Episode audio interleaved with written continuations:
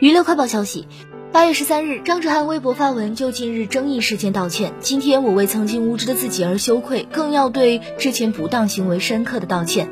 他表示，对于朋友婚礼举办场所历史背景和其他嘉宾政治背景的视察，拍照时对当地建筑物、当地历史知识的欠缺，都是自己的不谨慎。我不亲日，我是中国人，我深爱我的祖国。张哲瀚道歉后，人民日报发布微评，这道歉是为自己无知买单，也是为冒犯国人情感而寻求宽宥。身为公众人物，对历史常识如此匮乏，对民族苦难浑然不觉，太不应该。事关民族大义，不容任何试探，更不容有任何挑战。